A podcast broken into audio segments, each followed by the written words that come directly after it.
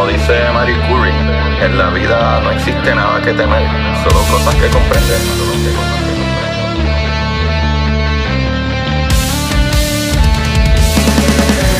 Recuerden correr y buscar la manera de aprender que más le divierta.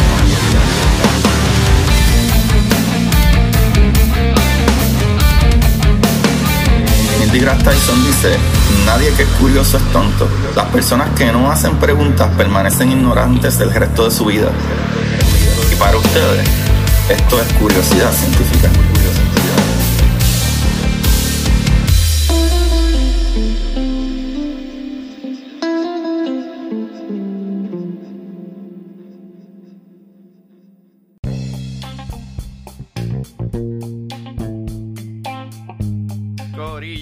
Buenas, ¿cómo están todos? Antes de empezar el capítulo, quiero que sepan que tienen que ir a jaboneradongato.com porque los jabones de Jabonera Don Gato son hechos a mano con ingredientes naturales y seguros para la piel, además que huelen súper ricos, así que no se pierdan la oportunidad, especialmente porque ahora pueden ir a jaboneradongato.com y cuando vayas a pagar, pones el código Curiosidad Científica Podcast para 10% de descuento.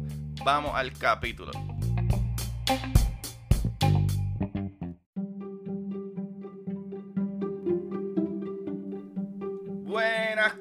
Curiosidad Científica. Bienvenidos sean todos a otro episodio de Curiosidad. Con ustedes les habla su host, Agustín Valenzuela, trayendo las maravillas del universo. Así que el día de hoy vamos a hablar de un temita, de un temita que no es complicado, así que, ¿verdad? Es un episodio que se van a disfrutar.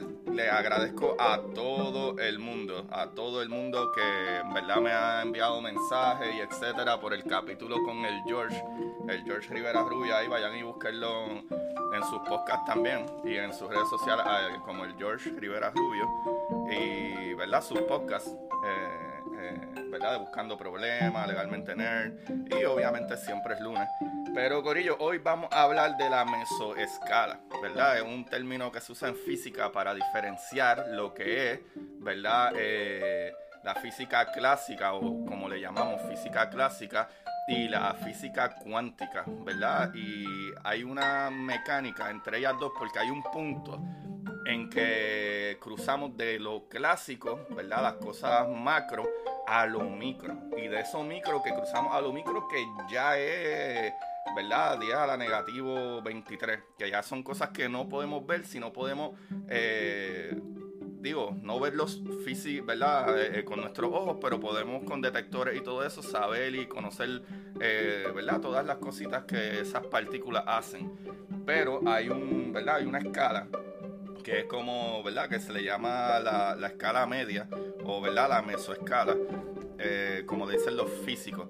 Pero antes de comenzar con eso, Corillo, hay una noticia bien, bien grande eh, que acaba de salir. Digo, por lo menos en el momento que yo estoy grabando esto, ustedes van a escuchar esto el lunes. Pero, Corillo, es que la nave rusa eh, llamada Luna 25 se estrelló contra el satélite, ¿verdad? Contra nuestra luna en su, ¿verdad? Carrera hacia el polo sur lunar. Los rusos querían enviar una nave lunar y romper, ¿verdad? Este, eh, y hacer historia, hacer historia, logrando, ¿verdad? Eh, llegar a la parte, ¿verdad? Básicamente helada de la luna, donde está el agua helada. Y pues tuvo una falla que se salió de su trayectoria eh, en las últimas maniobras y se estrelló contra la luna. Así que, pues, los franceses no han logrado hacer historia y, ¿verdad? Eh, y convertirse en el primer país que consiga aterrizar con éxito en el polo sur de la luna. Y, pues, eh, me imagino que Estados Unidos querrá avanzar y seguir con su misión. Pero, ajá, los rusos fueron los primeros que trataron, pero no pudieron. Así que la sonda robótica Luna 25, la primera en más de 40 años que lanzaba, ¿verdad? Este país Rusia al satélite de la Tierra tuvo problemas en, el sábado tras una maniobra de aproximación a la órbita de, de, eh, pre preaterrizaje, eh, según. Los, los Roscosmos. Básicamente serían los astronautas de Rusia, lo que ha terminado provocando el fracaso de esta misión. Así que ahí tienen una noticia acabadita de salir ayer, nuevecita, calientita. Eso está, mano, triste. En verdad pienso que es, triste. Eh, pero al mismo tiempo, eh, estas son las cosas que tienen que suceder porque si no, eh, mano, cuando enviemos personas o gente allá, pues eh, podrían morir y eso es peligroso. Así que estas misiones, aunque lamentables y se pierde mucho dinero, al mismo tiempo son necesarias para entender qué salió mal, qué se puede arreglar, qué hay que hacer para cuando haya misiones con tripulación, pues que todo el mundo salga bien, mano, y salga vivo. Pero vamos a lo que vinimos, y a lo que vinimos es eh, darle gracias, Corillo, a, que ustedes están escuchando este episodio en parte, gracias a Jabonera Don Gato, jaboneradongato.com. Vayan allá y busquen sus jaboncitos chéveres, eh, son los mejores jabones, super, ¿verdad? Con, productos naturales, huelen súper ricos, eh, son, no son dañinos para tu piel. Y, cuando vayan al checkout, escriban Curiosidad Científica Podcast para 10% de descuento. Vamos a lo que vinimos, Corillo, vamos a hablar de la mesoescala a mí me encanta hablar de estas cosas porque muchas veces la gente no entiende la gran, gran diferencia de la física clásica a la física cuántica. Por, ejemplo, por ejemplo, ¿verdad? La mecánica clásica, la física clásica que usamos como las leyes de, de Newton, ¿verdad? Eh, el concepto principal es que, eh, ¿verdad? Eh, es predecible, El comportamiento de un mundo físico que conocemos ¿verdad? El de la vida cotidiana puede ser descrito a partir de leyes y, ¿verdad? Nociones que conforman lo que se conoce como la mecánica clásica, ¿verdad? Conceptos como el de partícula, posición, velocidad, trayectoria, nos permite entender el movimiento de un objeto, ¿verdad? Y las leyes de Newton son, ¿verdad? Eh, nos permiten calcular su trayectoria futura. Por ejemplo, si yo le estoy tirando una bola ahí a, un pana, yo le tiro una bola a un pana, pues yo puedo medir con qué fuerza tiro la bola, qué masa tiene la bola, eh, puedo calcular, ¿verdad? Si hay un viento, etcétera, o, y puedo calcular no solo eso, también de acuerdo a la forma que tiene la bola, puedo calcular la fricción que tenga en el aire y puedo calcular la aceleración de esa bola y puedo calcular bien, bien preciso en qué momento va a llegar a las manos del pana mío, ¿verdad? Y en qué dirección. So, para que tengan una idea. ¿Qué sucede? ¿Verdad? Esta física de la vida cotidiana es la que todos tenemos incorporado, ¿verdad? Eh, eh, como les expliqué. Pero a principios del siglo XX se realizó una serie de experimentos cuyos resultados no podían ser reproducidos por la mecánica clásica, dando origen a la mecánica cuántica, que es ¿verdad? es un, formalismo matemático que permite dar cuenta del comportamiento de las partículas microscópicas, pero que aún tienen diversos problemas conceptuales. Por ejemplo, principal problema, ya que les expliqué que la física clásica, ¿verdad? O, la física que conocemos, la newtoniana, podemos eh, saber en todo momento qué va a suceder con qué objeto, su velocidad, su posición, en qué tiempo, todo eso. ¿Sabe? Hasta imagínense, eh, radares de, militares, cuando va una bomba a caer es como que ellos saben como que, ah, mira, nos lanzaron una bomba, va a impactar, va a esta velocidad, va a impactarnos en whatever minuto. ¿Qué vamos a hacer? ¿Me entienden? Pero hay una cosa con la física de partículas y es que no es predecible la física de partículas no es predecible y uno de los de las batallas más grandes que incluso el mismo Einstein tenía, que no podía hacer que la física de partículas fuera porque sí, a lo loco, random, tú sabes, y, incluso está, ¿verdad? Eh, eh, y, otro grupo de científicos crearon como que una medio paradoja para chistear con eso, pero al mismo tiempo argumentar en contra de Bohr que Bohr decía que no, no, no, la física cuántica es random, que incluso los otros días, eh, perdón, incluso los otros días, los otros días digo, este mismo año, a finales del año pasado, eh, estamos en 2023, ¿verdad? Para cuestión de, de futuras momentos que están escuchando esto, para que se ubiquen. eh, se probó, se probó 100% que sí, que la física es, básicamente algo, se puede decir random, pero no es que es completamente algo mágico y ya o, hace lo que le da la gana. En verdad sí podemos contar con probabilidades. Y probabilidades suena, ¿verdad? Este, algo como medio a lo loco o random, pero la verdad es que no. Probabilidades siguen siendo, eh, ¿verdad? Buenas, pueden ser, pueden ser buenos. O sea, nosotros podemos decir que tenemos un 50% de que esto suceda. Y así, aumentando la manera que entendemos cómo funcionan ciertas cosas, pues podemos subir, aumentar las probabilidades o bajar las probabilidades.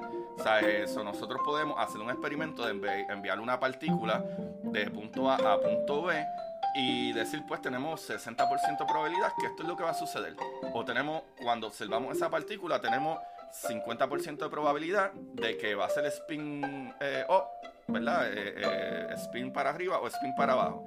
Y no es lo mismo algo random completamente, pero ese es el problema. Y eso es algo que el mismo Heisenberg si no me equivoco, decía, y es que nosotros no podemos saber la posición y la velocidad de una partícula, o sea, no podemos saber la posición de una partícula todo el tiempo. Y puedes ver o una cosa o la otra, pero no puedes ver las dos, que es lo que sucede con la física newtoniana. Nosotros podemos saber dónde está esa bola en todo momento y la velocidad y la aceleración de esa bola. En física cuántica no, es bien difícil, es probabilística. Pero ¿qué sucede? Ahí es donde se divide la gran mayor parte de los problemas de la física clásica y la física cuántica. Y es que para poder entender estas dos cosas o tratar de unir esto, lo tenemos que hacer en un punto donde la física clásica se convierte en la física cuántica. Y ahí es donde se le llama la mesoescala. Y tenemos ejemplos de mesoescala, por ejemplo, partículas que podemos bajarle la temperatura, eh, ¿verdad? Cosas como los neutrones, eh, podemos bajar la temperatura a un nivel de que esas partículas se convierten básicamente en una sola partícula, una sola partícula a nivel eh, que se puede ver, básicamente a simple vista, pues, y podemos ver la función de onda de la partícula. Y digo, cuando veo a simple vista es que no con detectores, a lo mejor con eh, microscopio o cosas así, o cámaras, ¿verdad? Especializadas para eso pero sí se puede ver, se puede ver, eh, eh, nosotros acá lo podemos ver y eso sucede o sucedió cuando nuevamente Einstein, pero en este caso con Bose, eh, crearon lo del condensado de Bose-Einstein, que es eso, es básicamente bajar la temperatura y, hay una serie de cosas que se hacen que está bien loca, incluso bajar la temperatura usando lasers para remover ciertas cosas y en, ¿verdad? En, esa, en esa escala, en ese nivel, básicamente varios bosones eh, se utilizaban para crear como que una partícula grande, por decirlo así, podés, y se podría ver, se podía ver, se pudo ver eh, el condensado, ¿verdad? De Bose-Einstein, que es como que la función de onda de esa partícula, así, a tú poder verla. Y esa, ahí es el punto más bajito que se ha llegado de la física clásica, poder ver la física cuántica. De ahí para abajo ya es algo bien difícil de unir, bien, bien difícil de unir, porque esto significaría que el universo, ¿verdad? Y es lo que, lo que yo pienso y he leído en cierto otro artículo, y es que es la contestación de qué es nuestro, nuestro universo. Nuestro universo se gobierna por las reglas de la física clásica o simple y sencillamente el, el universo eh, se gobierna, no sé si dije ahorita gobierna, el universo se gobierna por las leyes de la física cuántica, que entonces en todo caso la física cuántica está diciéndonos que nuestro universo es eh, probabilístico, so, no, no hay algo set, o sea que fue de chivo, de chance, que las partículas se unieron, crearon estrellas, explotaron las estrellas, se crearon planetas, se crearon, eh, eh, eh, ¿verdad? Este, estos elementos, estos químicos, y se creó toda la naturaleza que hoy en día conocemos, hasta tú y yo, que creamos la bola que yo lancé. Eso es una loquera de pensar. Corillo. Todo el universo está gobernado por las leyes cuánticas. Todo. Y a nivel grande, tenemos manera de explicar cómo funcionan las cosas, ¿verdad? A nivel eh, eh, macro. pero a nivel micro no funciona así. A nivel micro, todo el universo, nosotros estamos gobernados por las leyes de la física cuántica. Eh, y está loco porque básicamente podríamos decir que eso pasa by chance. Por eso es que sale, ¿verdad? Por ejemplo, lo que trató de hacer Schrödinger con lo de, El experimento mental del gato de si una partícula, ya que puede estar en dos sitios al mismo tiempo, tener una superposición, pues el gato tendría una superposición. Podría estar vivo o muerto. Pero la única manera de poder ver eso es cuando hacemos la observación. Pero hasta que no miramos, no sabemos en qué posición está el gato. Si está vivo o está muerto. O puede estar en una superposición. Vivo y muerto al mismo tiempo. Así que a eso es lo que él se refería. No es que su cálculo elegante ni nada de eso. Otras personas movieron ese cálculo y esa idea mucho más allá. Pero la idea básica de eso es ese punto. Podría estar en las dos posiciones al mismo tiempo. Y hasta que no chequeemos no sabemos. O sea que es probabilístico, o sea que no es algo que está, ¿verdad? Las leyes de la física cuántica no están escritas en piedra. Es una loquera. So, Ahí lo tienen. Madre mía, estoy como que enfermito. Eh, y tengo la garganta medio chavadita. Pero eh, eh, hay, ¿verdad? Hay, un punto que a mí me, encanta que habla de eso, de la mesoescala, como que sí existe un punto donde la física cuántica y la clásica se encuentran, pero, pero después de ese punto ya la física cuántica, ¿verdad? Mecánica cuántica se aleja completamente de las leyes que rigen el universo que nosotros conocemos acá en, ¿verdad? a nivel clásico.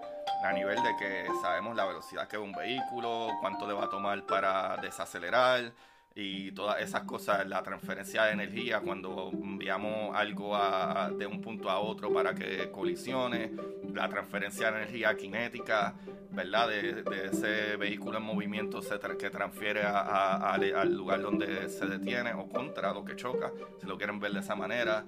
Eh, pero en, ¿verdad? en física cuántica no sabemos, porque una partícula puede estar aquí ahora mismo, en este cuarto donde yo estoy grabando, y de momento dejó de estar aquí. Y no sabemos por qué. De momento sin moverse, básicamente sin atravesarse, desaparece y aparece en tu cuarto, el que está escuchando esto. Es una loquera. Pero es maravilloso que sí, hay un punto donde se encuentra la física clásica y la cuántica, que es la mesoescala, pero no podemos todavía, al sol de hoy, los físicos y físicos teóricos en general, eh, no han encontrado cómo atar, ¿verdad? Cómo hacer una, un cálculo universal que explique todo, todo, a nivel físico, eh, eh, ¿verdad? Clásico y, y, ¿verdad? Mecánica cuántica. Y eso está bien, bien interesante, bien interesante.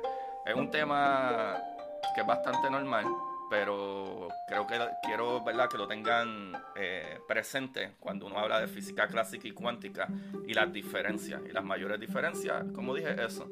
En la física clásica nosotros podemos saber todo lo que va a suceder con un objeto, todo. Y en la ¿verdad? física cuántica, mecánica cuántica, eh, solo probabilidades y no entendemos por qué sucede. Digo, sabemos hoy en día que, puede suceder con un spin off, spin down, este manipulamos, podemos manipular las partículas hoy en día, incluso a nivel atómico y eso, pero no, no es que tienen por obligación las partículas hacer lo que tú piensas que van a hacer, eso es lo que va a pasar. No, no es así, es bien, bien complicado a nivel cuántico. Corillo, pues ahí lo tienen. Recuerden buscarme en Curiosidad Científica Podcast, en todas las aplicaciones, Curiosidad Científica Podcast. Eh, mis libros pueden buscarlos en Amazon. Escriban Agustín Valenzuela Alvarado, Valenzuela con V y Alvarado con V.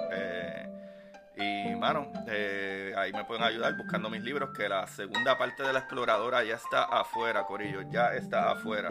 Y si tienes Kindle, pues le sale mucho más barato. Eh, pues ahí está la exploradora Titán y la exploradora Draco, que es la segunda parte, y está ahí afuera. Busquen mi libro de curiosidad científica, que es el universo en arroz con habichuela, para los términos básicos de ciencia, para que entiendan estas cositas mucho mejor y sus niños pueden leer ese libro y, le, puedan empezar a introducirse y enamorarse de la física. Y mis libros que salen de mi Patreon, vayan a patreon.com eh, diagonal Agustín Valenzuela para historias cortas de ciencia ficción, horror, terror y, mucha ansiedad. Mentira. Eh, pero de eso saqué uno de otros libros que se llama Historias cortas para sentarse en el inodoro, la parte 1. Pronto viene la parte 2. Y, ¿verdad? Son historias cortas muy brutales eh, para divertirse y salir de estar mirando el celular y así, eh, ¿verdad? Le dan un poquito de ejercicio al cerebro. Ahí lo tienen, Corillo. Muchísimas, muchísimas gracias. Y recuerden, siempre busquen la manera de aprender que más le divierta. ¡Chequeamos!